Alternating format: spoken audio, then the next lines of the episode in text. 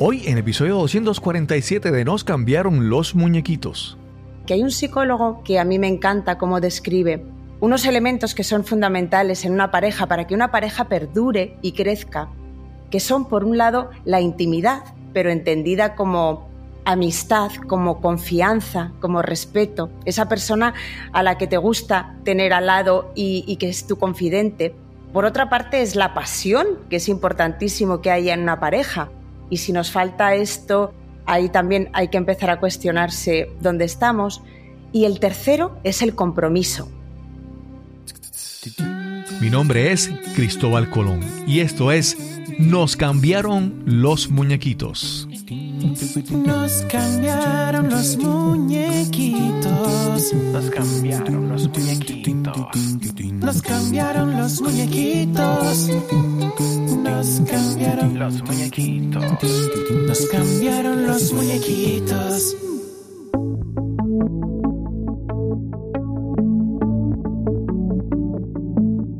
Gracias por acompañarme en este nuevo episodio de Nos cambiaron los muñequitos. Queremos inspirarte y ayudarte a lidiar con el cambio con una historia, una conversación en cada episodio. La cantante y compositora estadounidense Nina Simone dijo en una de sus canciones, You've got to learn to leave the table when love's no longer being served. En español, tienes que aprender a levantarte de la mesa cuando ya no se sirve el amor. Y hoy hablaremos sobre amor, relaciones y separaciones. Te presento a nuestra invitada de hoy. Hola, yo soy Inma González, soy pedagoga y coach de separación y divorcio. Vengo del mundo de la educación y la psicología unido al coaching y también hago podcast. Inma González es coach de separación y divorcio, con una gran experiencia ayudando a otros en situaciones difíciles. En 2015, Inma experimentó su propia ruptura matrimonial. Obtuvo una nueva comprensión de sí misma a través de esta separación. Aprendió las habilidades y herramientas necesarias para prosperar después de la ruptura de una relación. Este es el episodio número 247 y conversamos con Inma González.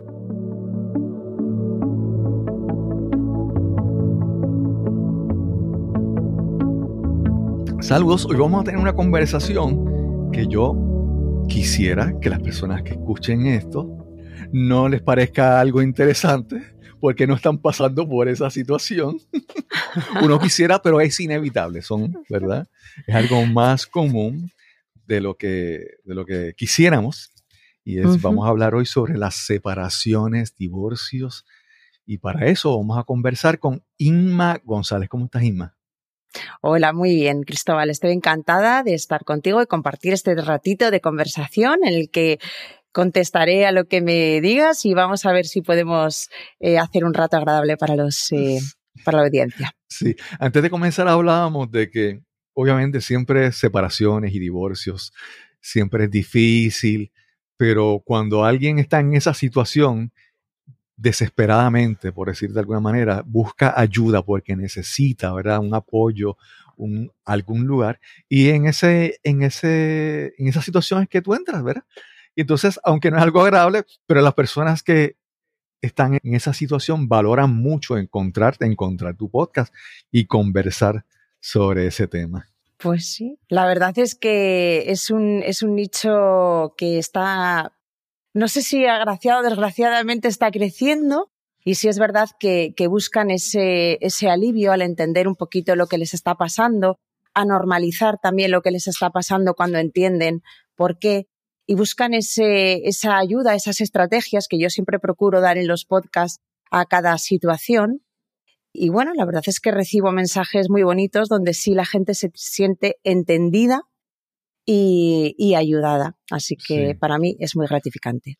No, y, y buscándolo, viéndolo desde varias perspectivas, puede ser que tengas más personas que te buscan por dos razones, porque hay más divorcios o, vamos, que no hay tantos eh, divorcios, pero ya la gente está normalizando el buscar ayuda, ¿verdad? Antes hay personas que buscaban separarse y era todo un conflicto y era una pelea, ¿verdad? Pero si algunas personas están buscando ayuda, pues es una buena señal. Yo, yo siempre he dicho que a veces, bueno, que un divorcio, una separación, a veces puede ser un acto de valentía o a veces puede ser un acto de cobardía. Así también como quedarse y tratar de que una relación funcione puede ser un acto de cobardía o de valentía. Hay que estar ahí para saber, ¿verdad? Y hay que decidir, que decidir bien. Mm. Y fíjate que a mí me vienen personas que están, eh, una vez que ya han decidido que se van a separar, pero también me viene otro grupo de personas muy grande que es cuando están contemplando la separación o el divorcio y todavía no lo tienen claro porque para muchas personas esto lleva un proceso. Y personalmente a mí me da mucha alegría esas parejas que todavía se pueden recuperar y trabajamos en esa parte también. Yo no animo a nadie a que se divorcie, sino que animo a que encuentren lo mejor para cada uno de ellos en, en su situación. Y si todavía se puede luchar y se puede trabajar, a mí me llena de felicidad. Ahora, hay otras personas que ya han decidido y la relación está rota y sí les acompaño en ese punto de su vida a que busquen una vida más positiva y más sana en muchos casos. Sí, pero Ima, yo me imagino de que cuando tú eras niña, tú no pensabas ser coach de divorcio, ¿verdad? Eso, eso es algo que un niño no piensa. y quiero que entonces regresemos a hablar sobre dónde naciste, dónde te criaste y cómo fue tu, tu niñez. Mm pues jamás pensé que me iba a dedicar a esto y que me iba a gustar tantísimo ayudar a las personas en este momento de su vida. Al revés, yo siempre quise ser pedagoga y eso es en lo que yo me convertí y dedicarme a la educación especial. Yo nací en, en Pamplona, en una ciudad muy pequeñita en el norte de España, y desde que tendría como 10 años más o menos, ya decidí que me quería dedicar al mundo de la educación especial. Mi madre se dedicaba mucho al tema de voluntariado y desde siempre me llevó con ella y me gustaba mucho estar eh, aprendiendo y ayudando a otras personas con dificultades de todo tipo. Después eh, me gustó muchísimo todo el tema de la educación especial, entonces estudié pedagogía, me especialicé en educación especial y más tarde en lo que me producía más pasión del mundo, que era síndrome de Down. Así que fíjate el recorrido. Y de hecho todavía lo hago porque esto va en mi corazón y me encanta y no, no me gusta desperdiciar algo que yo he trabajado tanto y he aprendido tanto. Entonces sigo trabajando también con personas con síndrome de Down. y trabajo por la inclusión en, en Buckinghamshire, en Inglaterra.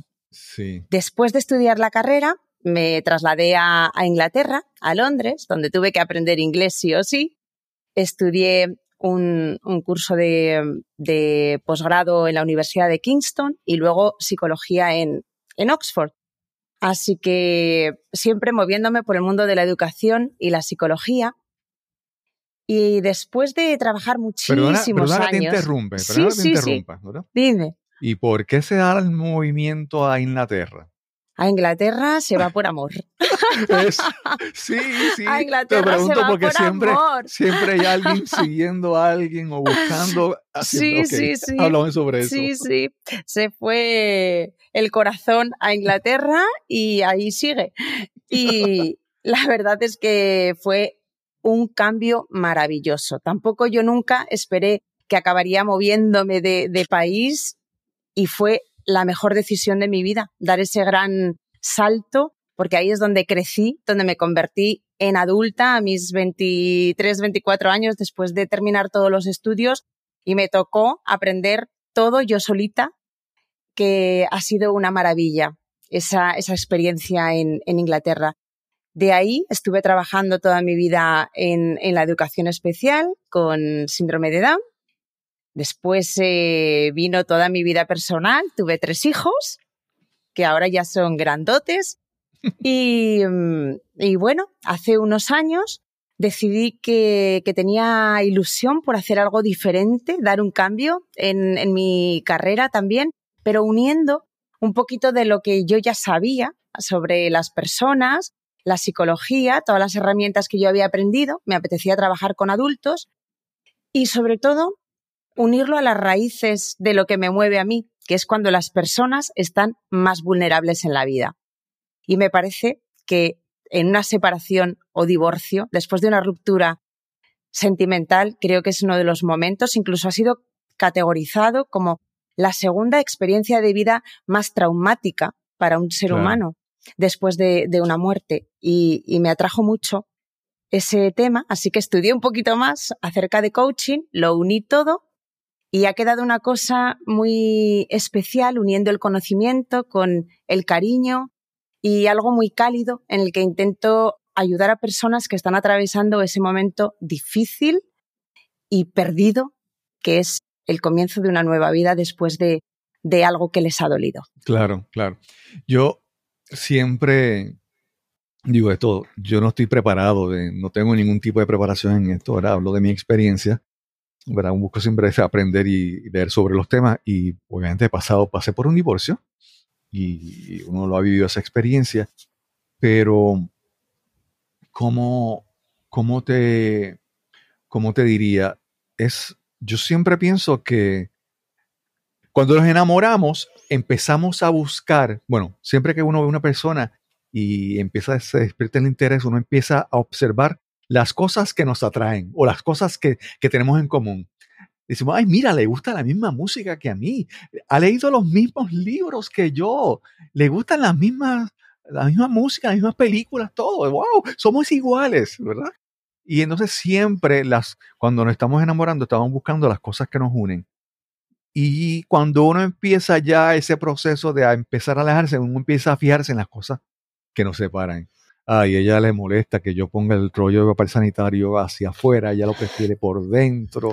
Ella en, la nevera o en el refrigerador pone tal cosa en tal tablilla. Yo, ¿verdad? Empezamos a ver las cosas que nos, que son diferentes, ¿verdad? Sí. Y, ¿verdad? ¿Cómo, cómo, ¿Cómo uno pudiera decir que uno empieza a darse cuenta que hay señales de que uno tiene que, que observar, ¿verdad? Porque ya están ocurriendo cosas que demuestran que algo no está funcionando en la relación. Sí. Mira, esas pequeñas diferencias incluso pueden ser graciosas y uno las acepta con gracia, así.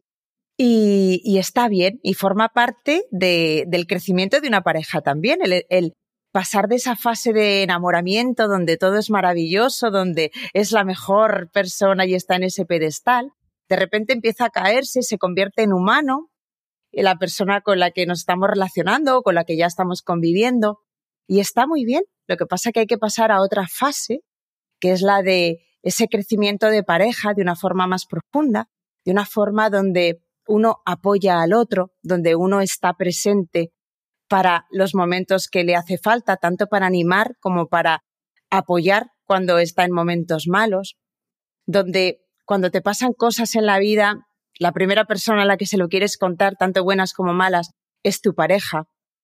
Mientras existan estas cosas, vamos por el buen camino. Y esas diferencias pequeñitas no pasa nada. Pero mira, aquí hay un psicólogo que a mí me encanta cómo describe unos elementos que son fundamentales en una pareja para que una pareja perdure y crezca, que son, por un lado, la intimidad, pero entendida como amistad, como confianza, como respeto, esa persona a la que te gusta tener al lado y, que es tu confidente. Por otra parte, es la pasión, que es importantísimo que haya en una pareja. Y si nos falta esto, ahí también hay que empezar a cuestionarse dónde estamos. Y el tercero es el compromiso. Cuando la pareja tiene el compromiso que a pesar de esas diferencias, lo que hemos creado juntos como pareja merece la pena y está muy por encima de todas esas diferencias que podemos tener y que además es sano tener y no ser igualitos. Lo importante es que juntos con nuestras diferencias aprendamos y convivamos con esas diferencias porque juntos hacemos algo mejor. Pero cuando esos tres elementos están bien, están satisfechos, por ahí vamos a ir bien en una pareja. Pero cuando empieza a fallar alguno de estos, es cuando tenemos que tener cuidado porque o nos van a llevar a la perdición, a la ruptura, o estamos a tiempo todavía de mejorarlos y atenderlos. Así que cuando empieza a fallar uno, para que una pareja funcione, por lo menos necesitamos que dos de ellos estén en orden, Sí. que son la intimidad, la pasión y el compromiso. Y cuando falla más de uno, cuidado. Claro. Ahí es donde tenemos que tener cuidado y atención. Claro, claro.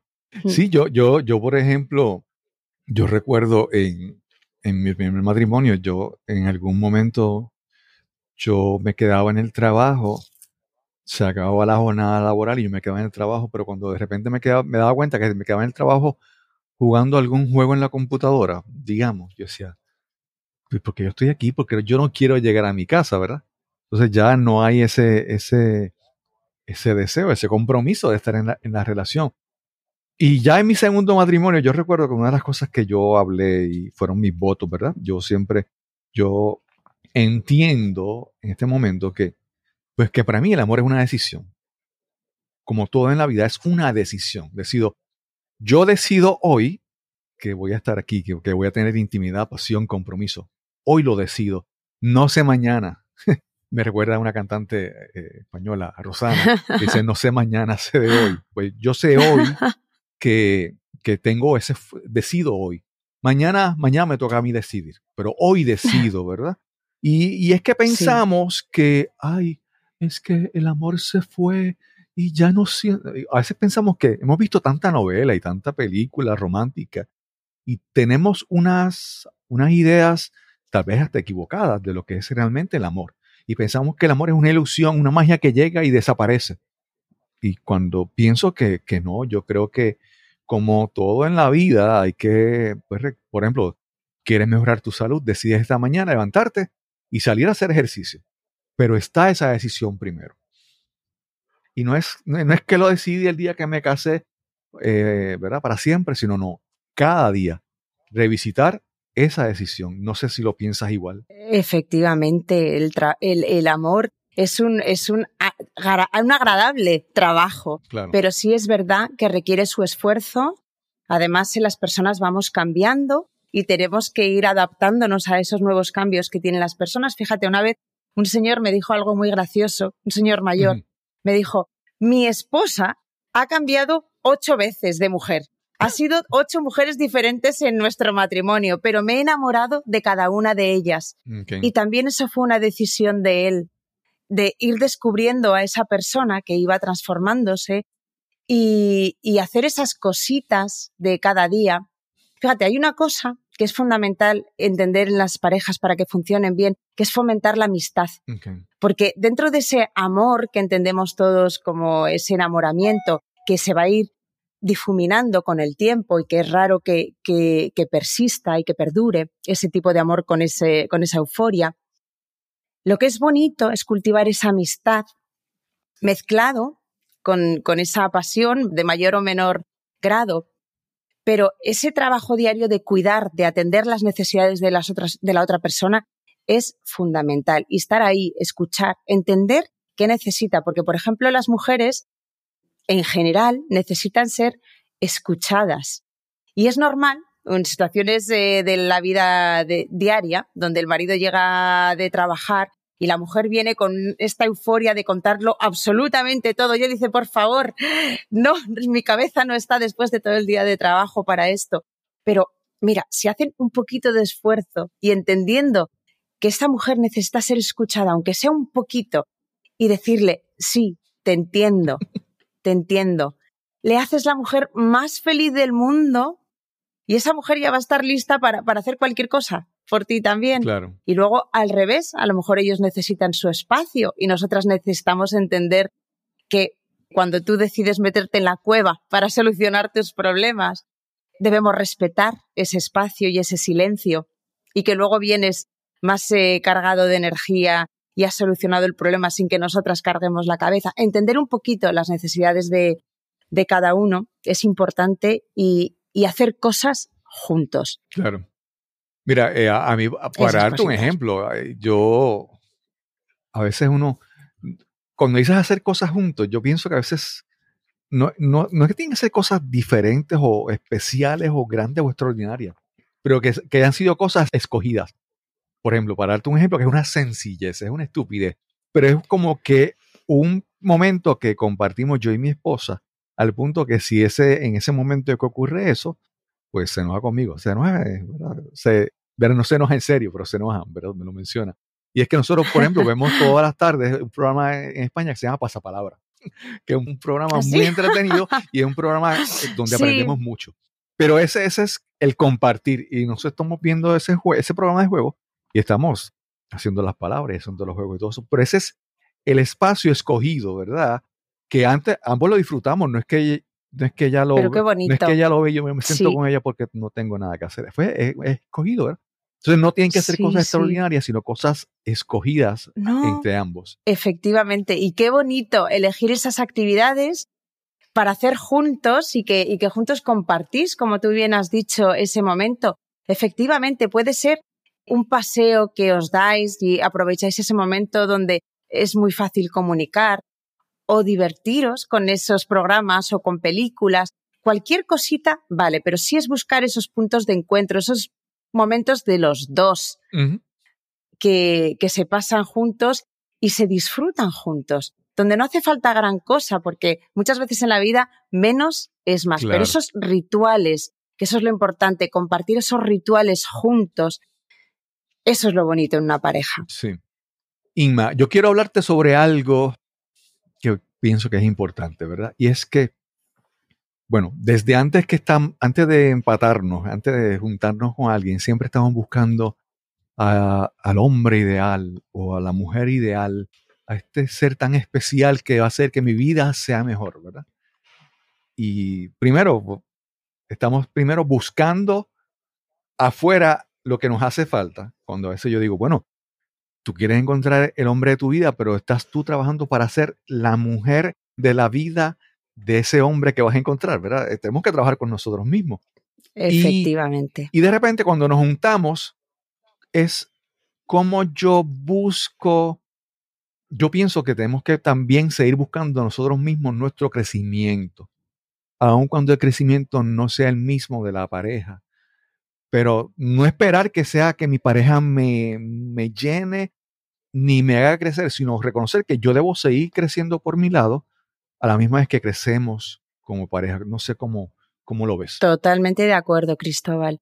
Mira, esto ya nos viene desde que somos pequeñitos, en los que veíamos las películas de Disney, donde especialmente las chicas esperábamos a ese príncipe que nos rescatara. Y esto ha sido un trabajo que afortunadamente ahora ya se está haciendo, y es que las mujeres también seamos responsables. Claro. Pero tanto mujeres como hombres seamos responsables de nuestro propio crecimiento, que tiene que ser continuo. Y no esperemos ni a un rescatador ni a una rescatadora.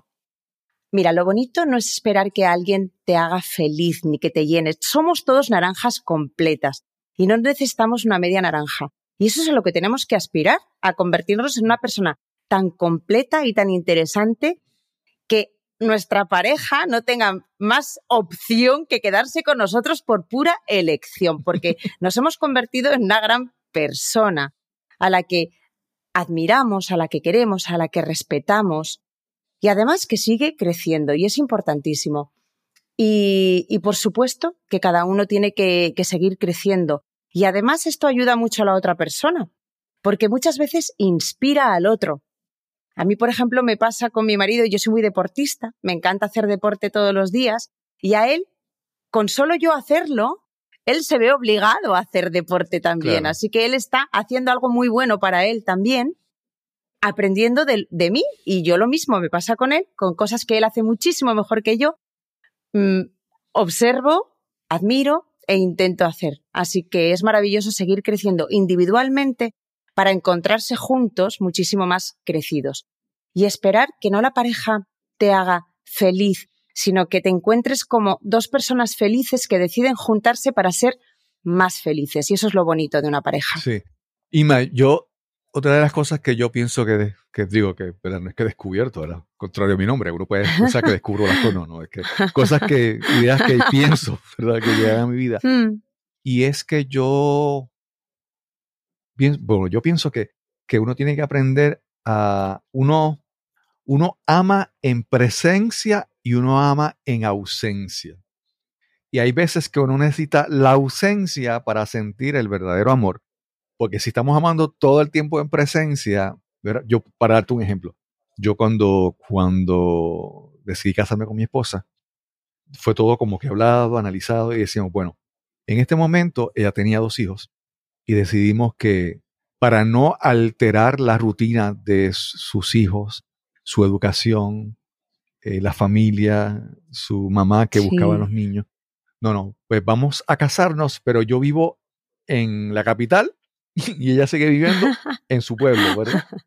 Y entonces nos casamos, pero vivíamos separados, ¿verdad? Sí, y entonces yo, cuando estoy lejos de ella, pues le extraño y puedo sentir el amor diferente. Pero eso me hace entender mejor también cuando estoy en presencia de eso. Entonces yo, yo creo que hay veces que, mira, que, que en una relación, pues si estamos con un poquito, mira, hay que estoy cansado de la presencia de mi pareja, pues dame, déjame poner un poco de ausencia para verlo de otra perspectiva. Es como yo siempre digo, uno, uno, aprecia las comodidades que uno tiene en un hogar cuando uno se va de repente, a acampar, ¿verdad? Y uno Entonces, En los contrastes nos permiten percibir mejor lo que tenemos. Sí, sí, y eso es maravilloso. Yo siempre digo, incluso a mis hijos, les digo, os regalo mi ausencia para que valoréis mi presencia. y es verdad. Claro. Porque cuanto más me alejo para hacer mis cositas que tengo que hacer, ellos más me dicen que me echan de menos también. Así que, y a lo mejor en el día a día no lo hacen, pero sí, es, es importante dejar ese espacio individual, porque a veces, eh, en el, eh, sobre todo en la euforia inicial del enamoramiento, la gente tiende a fusionarse y a identificarse el uno con el otro, pero qué importante es mantener la individualidad, porque eso te enriquece y además enriquece a la pareja también. Claro. Y ese espacio es fundamental.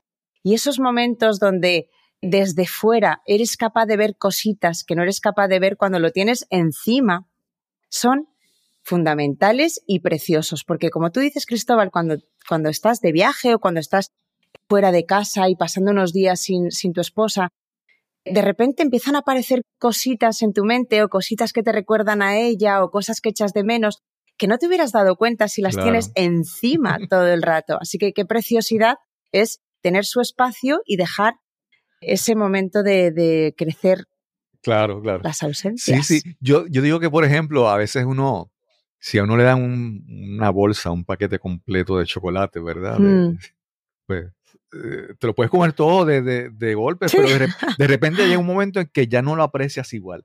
Pero si de repente te dan dos piezas de chocolate, dos pedazos pequeños, y entonces tú disfrutas. Entonces es, ¿verdad? Es los contrastes, ¿verdad? Es, yo digo, como dosificar las cosas para poder uno realmente apreciarlas y disfrutarlas. Totalmente de acuerdo y, además lo practico y me encanta y, y, la verdad es que eso es lo que da realmente el equilibrio a, las personas, el no dejar otras áreas de tu vida o momentos de tu vida en los que haces otras cosas. Y además tienes mucho más que traer a la mesa en, en la pareja cuando tú tienes otra vida llena de cosas que, y experiencias que puedes luego compartir con tu pareja. Claro. Mira, hay una, hay una, yo escuché a un amigo una vez usar una palabra y la mencionó, la expresó desde un punto de vista diferente. Y él decía la palabra expresión. Y él decía que cuando expresión era una palabra compuesta era expresión. Y él decía que tan pronto nos expresábamos, quitábamos la presión. Entonces yo recuerdo, por ejemplo, que yo estuve con, con, mi esposa y te mencioné que yo tenía, ya yo sentía que algo estaba, estaba mal, empecé a buscar ayuda y fui a un psicólogo y todo eso. Y el psicólogo me decía, pues vete y habla con ella. y, mientras yo estaba en este, en esta, en este, como diré, en esta situación donde yo estaba pensando dentro de mí qué va a pasar, qué voy a decir, cómo va a reaccionar ella, pero todo este rollo interno, ¿verdad? Que yo no lo hablaba, pero yo y, sentía eso iba creciendo y a un momento que era inmanejable. Y yo sentía como un deseo, como que es, esa presión, pues yo quería salir de la, relación, yo quería divorciarme ya, al menos separarme.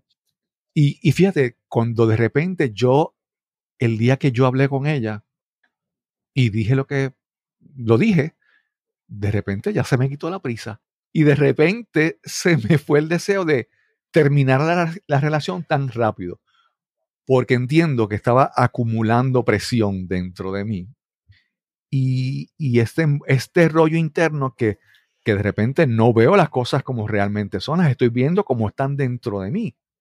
Y cuando Mm. expresé, cuando hablé, me quité mucha presión y de repente me di como que, oye, la desesperación de divorciarme no era tanta, era más.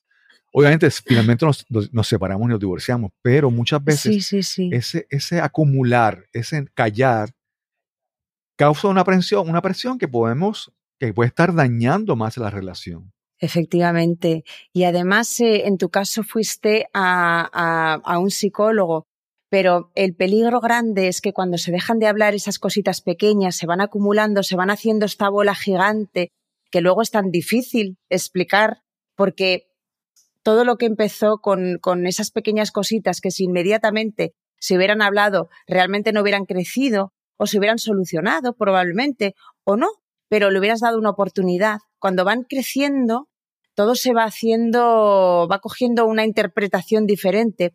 Y en tu caso fuiste un psicólogo, pero muchísima gente busca terceras personas donde desahogarse, donde sentirse más entendidos. Y entonces ahí ya llega un, un punto donde a lo mejor ya no hay retorno, pero que si se hubiera hablado antes, a lo mejor se lo hubiera habido. Claro. Entonces, qué importante es esa pequeña conversación donde nos atrevemos a soltar eh, la, la pelota de lo que, de lo que llevemos. Y, y a lo mejor sur- surge algo inesperado y una respuesta de la otra persona inesperada. Y a lo mejor podéis entender los diferentes puntos de vista de la misma cosa. Así que yo siempre animo a esa oportunidad de, de- de hablar desde lo pequeñito. Sí. Ima, vamos a hablar un poco sobre el trabajo que tú realizas, ya sea con individuos.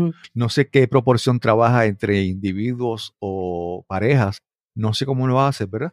Sobre, primero, cómo tú puedes eh, ver o hacer un análisis, un- una evaluación de que si esto tiene salvación o esto no tiene salvación, ¿verdad? ¿Qué, qué tú observas? Ya mencionaste el- la intimidad, pasión, compromiso, pero ver, ¿cómo, cómo, cómo tú describes el trabajo que tú realizas, ya sea con parejas o con individuos? Sí, normalmente vienen individualmente. Yo no, yo no cojo a parejas, aunque he tenido individualmente los dos miembros Sí. de, de la pareja, que es un trabajo precioso. Pero yo lo que intento es que entiendan, que también se pongan en el lado de la otra persona, darles otra perspectiva, porque a veces nos, nos empeñamos en ver las cosas a nuestra manera y entonces, como solo veamos nuestra perspectiva, es muy difícil encontrar una solución. Pero cuando empezamos a entender, a empatizar con la otra persona, cómo vive la otra persona esa situación, cómo vive una situación, ahí, pues bueno, ayuda bastante a, a- a entender qué es lo que está pasando. Pero una de las cosas que a mí me dan bastantes pistas sobre saber si esta relación puede tener salvación o no, es cómo la persona que me está hablando, cómo describe, cómo recuerda la relación, cómo describe si me habla totalmente negativo, sin ninguna pieza de cariño o apego, sino que ya me habla desde el desprecio, desde la crítica, desde el no soporto a esta persona más, desde el no puedo hablar, no me puedo abrir. Cuando ya hemos llegado a ese punto, normalmente ya es un punto de difícil retorno porque ya se ha llegado a una escalada muy grande. Pero en cambio tengo personas que me hablan desde el cariño, me reconocen los recuerdos bonitos, que se quisieron mucho. Cuando me hablan y, y me sueltan esas, esas cositas, que si han llegado a un punto negativo, de peligro, de alerta roja, pero que todavía me recuerdan, incluso lloran, recordando lo que fue y con cariño, eso ya me da pistas de que hay algo que se podría reavivar. Y luego, otra alerta muy roja es cuando ya hay terceras personas, y no terceras personas porque han ido a explorar, porque a veces en estos casos también puede haber retorno y hay unos retornos maravillosos cuando se hace un buen trabajo de los dos. Pero cuando ya hay un, un vínculo afectivo con esa tercera persona, realmente ahí yo ya no intento Claro, más, claro. porque lo que están buscando es la mejor salida posible de esa situación. Sí. Pero sí, buscando personas que tienen recuerdos cariñosos, eso ya da una buena pista, y que no haya terceras personas con vínculo afectivo. Sí, no, y hay veces que eso, esa tercera persona se complica en una cuarta persona porque salió un niño, una niña de esa segunda relación. Y yo siempre, siempre he pensado de que tenemos que estar, yo pienso que tenemos que estar claros que es lo que estamos buscando realmente en cualquier relación, ¿verdad? A veces, a veces digo, por ejemplo, si me voy a, a- con unos amigos a, a beber, Puerto Rico, a darnos unos tragos, a- y, y de repente me estoy dando cuenta, ¿qué estoy realmente yo buscando en ese momento? Estoy buscando cuando me tomo licor y ya el alcohol, el nivel de alcohol en la sangre empieza y empiezo a, a se caen las inhibiciones y empiezo a desahogarme. ¿Qué es lo que realmente? Pues quiero, ¿verdad? Estoy buscando comunicar. O tal vez si empiezo con otra persona y realmente pienso que, pienso que lo, realmente lo que quiero es otra relación con otra persona, pero realmente lo que estoy buscando es alguien que, que, que me entienda o me escuche. Yo, yo siempre he dicho que para mí el, el que alguien se enamore de ti es la máxima aprobación que tú puedes sentir en la vida. Y pienso que algunas personas pueden buscar enamorarse de otra persona porque necesitan reafirmarse. Porque como te digo, para mí, para que alguien se enamore de mí y piense que pues, es que como que, wow, yo soy tan espectacular que esta persona se enamora de mí. Y buscando aprobación, buscando una reafirmación, nos metemos en un lugar que tal vez no es lo que, ¿verdad? Hay que saber qué estamos buscando para saber dónde lo buscamos. Mm. Fíjate, yo hice hace poco, a petición de muchas personas que habían sido infieles, hice un, un podcast eh, titulado El dolor del infiel. Porque a veces pensamos que el malo, malo, infiel y, y no vemos más allá, pero vamos a entender por qué la persona que ha sido infiel, qué le ha llevado a, a llegar ahí. Y en muchos momentos eh, lo que yo veo es que, fíjate, Cristóbal, cuando una persona decide ser infiel, muchas veces no está buscando una relación ni realmente divorciarse. Está buscando que una parte de él o de ella que aprecia mucho no muera. Okay. Y puede ser su lado más juvenil, su lado más juguetón, su lado de, de, todavía soy atractiva o atractivo y todavía soy deseada o deseado, todavía puedo ser querido por alguien y, y soy todavía ese jovenzuelo o jovenzuela de hace tiempo y te recuerda eso. Porque a veces cuando estás en una relación estable y de larga duración, te puedes cuestionar sin que realmente te des cuenta si, si ya se acabó, si toda esa parte de ti ya se murió. Claro. Y entonces muchas veces lo que yo encuentro a hombres que o mujeres que, que no querían romper, no querían el divorcio. Y estos normalmente tienen salvación, estas parejas suelen tener eh, salvación cuando no buscaban una, una relación, sino que buscaban algo, una parte de ellos que no muriera y luego se dan cuenta que fue un error grande tomar esa decisión. Así que a veces se buscan cosas que no que uno ni sabe. Sí, sí. Eso me pareció súper interesante. Nunca lo había pensado de esa manera, ¿verdad? De que tú, que mm. lo que estoy buscando es que algo dentro de mí no desaparezca, no muera, ¿verdad? Es, no se muera. Eh, digamos que yo de repente pienso que soy un buen conversador y estoy interesante y soy, ¿verdad? ¿Verdad? O soy joven o soy atractivo y de repente sentir que los años pasan. Sí. Me pareció eso muy interesante y obviamente mm. como muchas cosas en la vida, ese apego a algo, si no nos damos cuenta, pues nos trae mucha, mucha tristeza, mucho sufrimiento, ¿verdad? el estar apegado a algo que pensamos que somos, pero tal vez ya no lo somos, ¿verdad? Sí. Eso, sí. eso pasa mucho cuando vemos personas. O sí lo somos. sí, pero diferente. Es que hay que entender que la vida nos transformamos, ¿verdad? Sí. Y a veces, por ejemplo, hay, hay personas, hay, hay, personas que vemos que todavía dice, tú dices la edad que está vistiendo, la, la, la, la edad que tiene y cómo viste, y tú dices, esa persona como que no acepta, ¿verdad? Que quiere todavía seguir aferrado a, a que digamos que tiene 30 años y ya tiene 70, por ejemplo, sí. ¿verdad? Y es como que darnos cuenta de que no queremos que eso desaparezca de nosotros. Pero a veces se queda en nuestro recuerdo, en nuestro corazón, pero ya no, no se manifiesta más en lo, en lo Sí, físico. sí, pero en el espíritu lo podemos llevar, ¿eh? Claro, Igual. claro, claro. Sí, yo, yo siempre digo Así que sí, sí. que, que mira, yo, yo recuerdo, yo he visto personas mayores que cuando empiezan a hablar, solamente con su presencia o su voz, yo siento juventud. sí. Y, y, y tú dices, yo veo a esa persona y yo, yo la veo mucho más joven de lo que es, porque es su esencia, su voz, su personalidad y todo. Y hay otras personas que, que no, que, que, que- proyectan una... Hay personas que son jóvenes en, en físico, pero, pero se ven mucho más cargados y amargados. Y, y yo creo, ¿verdad? Que nuevamente, si entendemos que lo que Sí, somos, somos nosotros, y no lo que proyectamos, sino lo que somos realmente, ¿verdad? Pues creo que eso nos puede ayudar a, a- a vivir mira, mejor. unido a este tema, Ujú. Sí, unido a este tema del envejecimiento, dijo Clint Eastwood una frase que a mí me encantó y además me la voy a quedar. La gente le, le preguntaba, pero tú cómo haces para mantenerte tan bien con, y para estar tan activo con la edad que tienes? Y él respondió, porque nunca dejé que el señor mayor entrara. Claro. Y, y me encanta que, que sigamos, eh, que podamos seguir manteniendo, saber que podemos seguir manteniendo ese espíritu joven. Sí. A mí algo que me ha funcionado, ya que estamos hablando de, de- fuimos por esa, Sí. por esa vertiente, y es que en algún momento yo trabajé 25 años como ingeniero y en un momento pues yo decidí dejar todo eso atrás.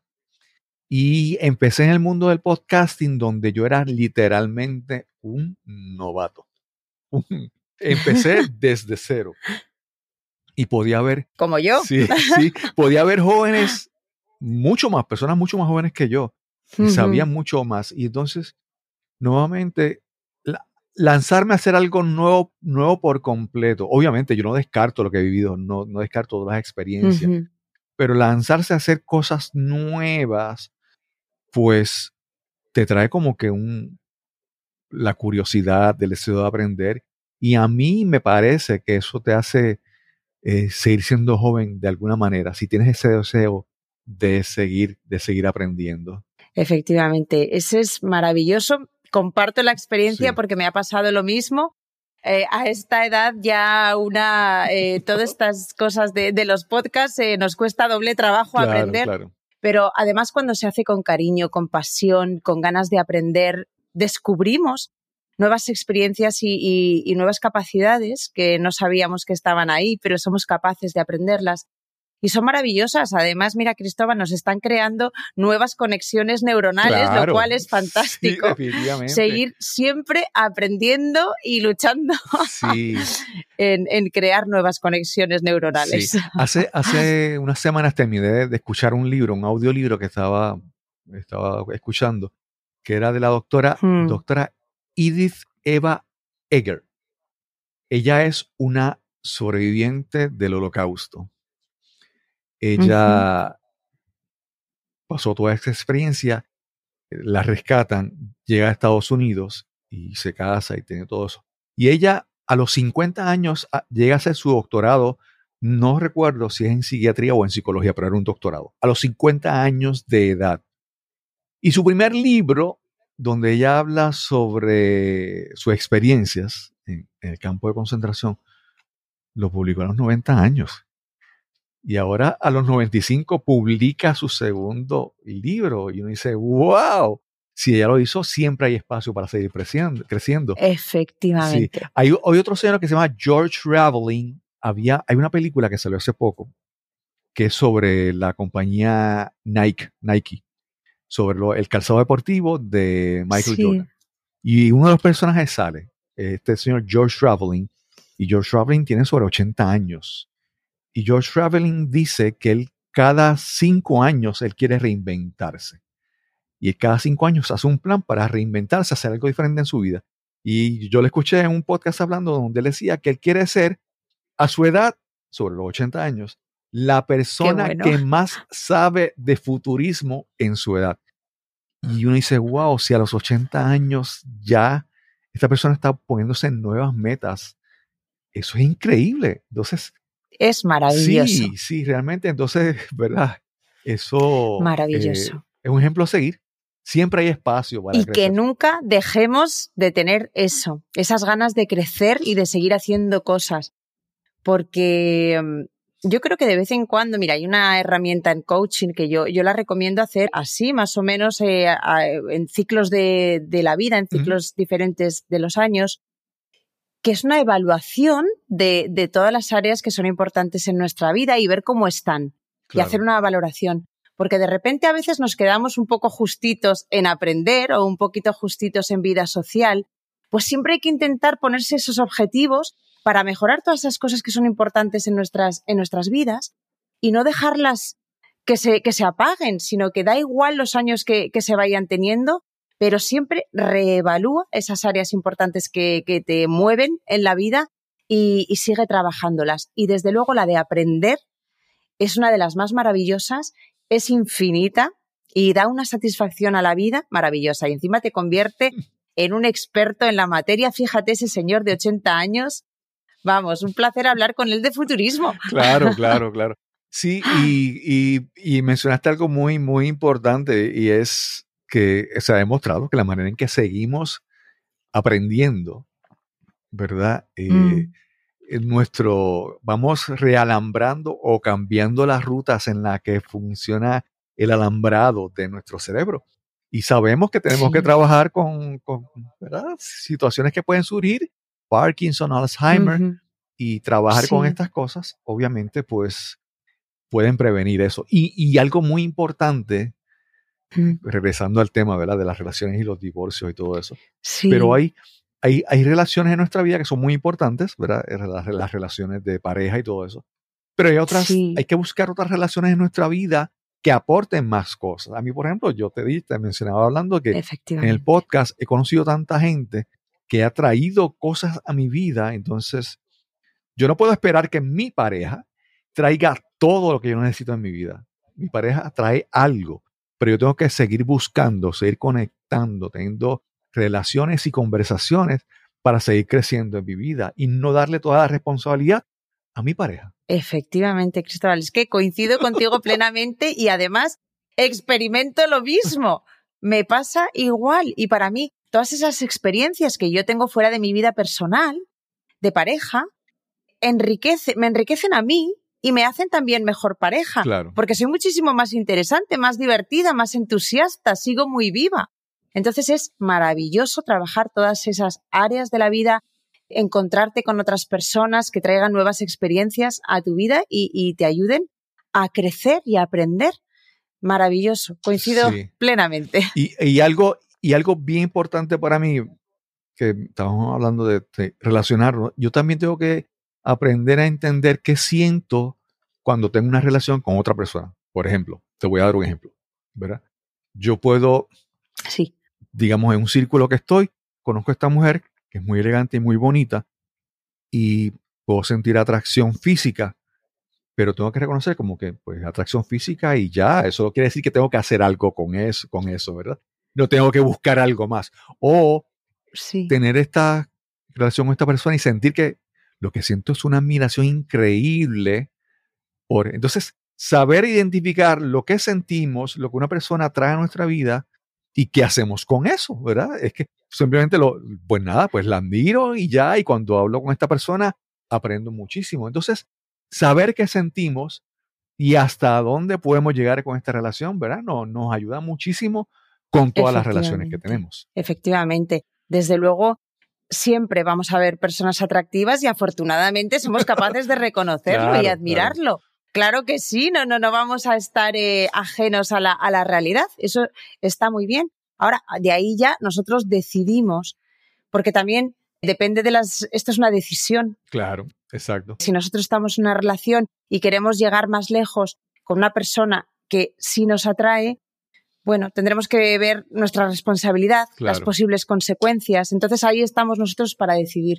Pero sí es importante pensar, o a lo mejor un día de repente una persona te parece lo más y de repente esa persona que tienes al lado durante 20 años, pues ya no parece tanto lo más porque es muy atractiva a alguien que acabas de conocer. La novedad siempre es Claro. atractiva. Pero ahí estamos nosotros para separar y, y valorar qué es lo importante Claro, en nuestra vida y dónde está lo importante. sí. Entonces, bueno, sí. así ya libre elección. Sí, sí, sí. Inma, y tú tienes un podcast. Háblanos primero de qué, qué la gente puede encontrar cuando escucha tu podcast. Mi podcast está relacionado todo con el tema de la separación y divorcio y además se llama así, cómo recuperarse de una separación o divorcio. En estos podcasts yo hablo sobre temas de los que la gente que está atravesando una ruptura o que está contemplando la ruptura, bueno, pues se, puede sentir entendida con, con las emociones. Lo explico siempre desde la psicología para dar claridad y, y entendimiento a las emociones que, que las personas cuando están atravesando una ruptura viven, porque son emociones muy intensas y además cuesta bastante entenderlas. Además pasan por unas fases eh, que, que son iguales que las del duelo de una persona querida que ha fallecido para recuperarse. Entonces les explico muy bien las etapas que van a pasar, dónde se van a encontrar y siempre acabo con estrategias, pues dependiendo del tema. Por ejemplo, hablo de la infidelidad, del sentimiento de culpa, de los miedos a la soledad, de los miedos en general, de básicamente recojo de los temas de las sesiones de coaching que yo tengo y además me piden también por mensajes y ahí pues siempre les explicaré lo que están sintiendo y después acabaré con estrategias de qué hacer con lo que están sintiendo y con algunas ideas que les pueda ayudar a ellos a hacerse un poco de self-coaching también, ¿no? De auto-coaching y, y se sientan un poquito mejor. Sí. Así que ese es mi, mi mensaje siempre y mi intención. Inma, y yo pienso que obviamente a veces decimos, no, yo cuando, cuando me divorcio de esta persona se acabaron los problemas. Yo, yo, yo creo que es muy importante en esta situación, en esta, en esta relación que tengo ahora, tengo que de alguna manera trabajar lo mejor posible porque o me quede o termine la relación. Lo que yo trabaje aquí me va a ayudar, si es necesario, a una próxima relación. Porque si no resuelvo lo que está en esta relación, está causando problemas, en la próxima va a pasar lo mismo o tal vez peor. Porque voy a estar tal vez más dolido, más herido, más afectado, más desconfiado de las personas. Entonces, yo creo que hasta cierto punto, mira, no importa lo que pase aquí, ya sea que queden juntos o terminen la relación, creo que hay que atender la situación, porque es nuestra responsabilidad ser mejor ser humano para lo que venga después, sea la misma persona u otra nueva relación. Efectivamente, Cristóbal, has utilizado la palabra clave, que es la responsabilidad. Cuando una Claro. pareja termina, aunque uno haya acabado haciendo algo que parezca tan culpable, hay una, hay una responsabilidad, normalmente es de dos, y, y es importante aprender qué ha pasado aquí para llegar a este punto. Y tomar esto no, no como un fracaso, sino como Claro. un ciclo de aprendizaje. Sacar el mejor aprendizaje, porque dentro de la mala experiencia que supone una ruptura y un divorcio, ¿qué podemos sacar de aquí de bueno? Porque al final la vida continúa, probablemente reharás tu vida y tienes que intentar aprender todo lo posible que falló en esa relación para que no se repita, porque si no, lo que, no- lo que tendemos a hacer es a repetir patrones de conducta. Entonces, yo veo parejas, bueno, personas que incluso han estado en cuatro y cinco matrimonios Wow. y con la misma conducta, con la Sí. misma situación. Sí, sí, sí. Entonces, aquí yo siempre digo, no entrar en relaciones estables inmediatamente, sino que es importante, después de una ruptura, tomarse un tiempo para entender bien, dejar un poco las emociones atrás que cuesta tanto y son intensas, y empezar a, a entender bien qué es lo que pasó y qué podías tú haber hecho mejor también, tomar un poquito de responsabilidad, aunque pienses que la culpa la tiene Claro. el 100% el otro, intentar tomar esa responsabilidad de qué podías hacer tú para que no vuelva a ocurrirte lo mismo que te ha ocurrido Sí. en esta situación. Y, y en el momento en el que entres en otra pareja, ya formal, también tener muy claro lo que tú buscas en una relación. claro. Porque probablemente será muy distinto a lo que buscaste cuando tenías 20 años, cuando ya entramos en segundas matrimonios y a entender bien lo que necesitas, lo que buscas, lo que realmente te hace feliz en, en tu vida, lo que te llena, si esa persona te va a ayudar a crecer, si te apoya. Todas esas cositas es importante evaluarlas cuando empiezas otra, otra pareja, pero desde luego tomar responsabilidad de lo que ocurrió en la pareja es un grado de madurez imprescindible para llegar a la siguiente con mayor éxito. Claro, claro. No, y hay veces que a veces pensamos que lo que necesitamos o lo que queremos es una cosa, pero, no, pero cuando realmente miramos no estamos claros. Entonces, a veces con, pensamos que necesitamos esto, pero cuando intentamos esto, descubrimos el camino como que, oye, realmente no me hacía falta esto. Le di oportunidad a esta otra relación y funcionó porque hay veces que no estamos claros, no tenemos esa claridad de lo que realmente necesitamos. Inma, las personas que trabajan contigo, primero me dijiste que vives en Londres. Eh, las personas con las que trabajas, atiendes personas en inglés, en español, presencial, a través de plataformas digitales. ¿Cómo trabajas con los clientes? ¿Y cómo te pueden conseguir? Trabajo online y trabajo con, todo el mundo, porque además los podcasts me ha traído algo muy bonito, que es gente de todo el mundo. Así que me hace muchísima ilusión. Además, los podcasts son en español, pero se escuchan en, en 75 países que se habla de todo tipo de idiomas, pero se escucha en español. Y eso ha sido lo, lo bonito que me han traído los podcasts, el poder trabajar con gente de todo el mundo, descubrir bueno, confirmar que universal es el dolor del corazón, pero que de la misma manera salimos adelante y somos capaces de, encontrar mejores versiones de nosotros. Entonces, me pueden encontrar en mi página web, que está en mis podcasts también, que es inmagonzalezcoach.com, pero me pueden encontrar en, en el podcast cómo recuperarse de una separación o divorcio y ahí pueden ir directamente a mi página web y pueden eh, encontrar. Pero las sesiones son online y con todo el mundo. Eh, me, parece, cuando uno escoge el, nombre de un podcast o cualquier cosa, siempre uno dice que uno diga, yo digo que uno tiene que buscar entre ser clever, ¿verdad? En ser eh, ocurrente, ser tal vez cómico o ser claro. Y el tuyo es súper claro, es súper, Clarísimo y directo. Así, porque sabes que en un momento tan confuso y tan caótico como es el de una ruptura, encuéntrame facilísimo y de ahí vamos a ayudar. entonces... Sí, que por cierto, Cristóbal, me encanta el nombre de tu podcast, me encanta, y lo tenía que decir. Nos cambiaron los muñequitos, maravilloso. Yo, una de las cosas que hice al principio, yo le escribí a varios amigos de diferentes países, yo bueno, cuando hablo de los muñequitos, ¿qué significa los muñequitos para ti? Que no sea algo, ¿verdad? Obsceno, que tenga doble sentido o algo así, ¿verdad? Pero en Puerto Rico es esa expresión donde tenemos algunos, algunas reglas de juego ya determinadas y de repente despertamos y todo cambió. Y dice, ¿pero qué pasó? Que ya esto no se puede hacer. ya cuando, cuando cambian todas las circunstancias, pues es que nos cambiaron los muñequiqutos.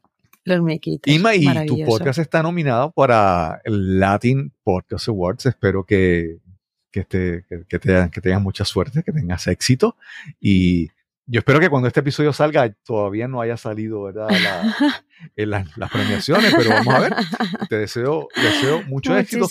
Y ha sido una conversación súper, súper interesante. Me parece, eh, ha sido muy divertida y a la vez. Sí, yo lo he disfrutado muchísimo.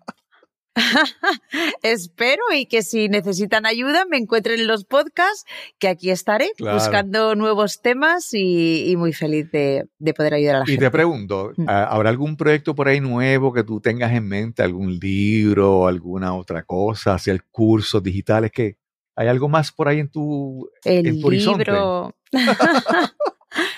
Sí, sí, siempre hay cosas en el horizonte y siempre las tiene que haber, Cristóbal. Como hemos dicho hoy, sí, me encantaría hacer un libro, me encantaría recoger los podcasts, ordenarlos y, convertirlos en libro también, que sea algo que la gente se lo puede llevar al tren, al avión y, y además, como siempre doy ejercicios que la gente puede hacer, pues bueno, no solo escucharlos, sino leerlos y, así pueden eh, trabajarlos mejor. Sí, digo, y esto, esto te lo hablo a ti, porque no lo he hablado todavía con nadie en el podcast, y es que obviamente ya ahí con la inteligencia artificial hay muchas plataformas que te transcriben. Antes se, había muchos servicios de transcripción, pero eran en inglés. Pero ahora con la inteligencia artificial se ha expandido y ahora hay muchas plataformas que traducen, que transcriben en varios idiomas y incluso hasta, hasta resumen. Entonces una de las cosas que yo estoy planificando hacer es yo voy a revisitar muchos episodios que tengo, transcribirlos, agru- agruparlos, y ya está hablado, ya está escrito, o sea, ya con transcribirlo ya está Sí. escrito. Cuestión de recopilarlos y en algún momento pues pienso hacer Sí. un libro. Pero que en tu caso, nuevamente, si ya los podcasts están, es simplemente procesarlos, transcribirlos y Sí. unirlos y... Sí, los tengo, los tengo porque yo cada episodio lo escribo. Ah, ok, ok, Así sí, que- sí, ya lo escribiste. Así que mi libro ya solo está en cuestión de ordenarlo. Sí, sí, sí. Pero sí, me encanta escribir cada, cada podcast y lo pienso todo muy bien, lo estructuro lo mejor eh, posible y, y de ahí nace el podcast. O sea, primero lo escribo. Claro, claro. Así que esa parte la tengo, Sí, Cristóbal. Sí, a mí me recuerda la canción esa de J-Lo, eh, Jennifer López, que decía, ¿y el anillo para cuándo? Pues, pues yo digo, pues, ¿y el libro para cuándo? Pues me encanta, tendré que ponerme a hablar con, con editoriales porque, porque es una gran ilusión que tengo la de, mm, la de escribir ese libro y que, y que quede algo muy bonito para que cada, cuando una persona esté atravesando ese momento Súper. encuentre las herramientas y, y de una forma cariñosa, amable y sencilla, pero desde la psicología poder entender lo que está viviendo y animarle a que se Sí. recupere y encuentre su próximo capítulo. Sí, Isma, y yo espero que la gente que te haya escuchado en este podcast, o si te ha visto en el video, pues, que vea que es una persona muy agradable, simpática, eh, accesible y, y fácil de hablar, porque a- alguna persona puede decir, yo quiero hablar de esto, pero yo no quiero sentirme que estoy hablando con alguien que me va a juzgar o que sea muy fuerte, estricto conmigo, ¿no? Que es verdad que, que veo que tienes A esa facilidad de conversar y abrirte conversar. con la gente. Me encanta, me encanta conversar, me encanta conocer gente. Eh, estoy encantada de, de esta charla que tengo contigo, que fíjate, no nos conocemos, nos estamos conociendo aquí, Claro, claro. incluso con confidencias, pero de verdad que qué bonitos son estos encuentros que, que nos dan y nos regalan los, los podcasts, así que encantada. Gracias, Inma. Quiero agradecer una vez más a Inma González por esta excelente conversación que tuvimos hoy para este episodio. Y además, quiero felicitarla porque el pasado mes de octubre eh, su podcast ganó el mejor podcast en la categoría de salud y estado físico Latin Podcast Awards 2023. Felicitaciones, Inma. Y recuerda que si disfrutas de este episodio, compártelo con tus amigos, seres queridos o conocidos. Este podcast es completamente gratis. El precio es que lo compartas con las personas que pienses que lo puedan disfrutar también. Y sin más que añadir, nos encontraremos entonces en el próximo episodio de Nos cambiaron los muñequitos. Hasta la próxima.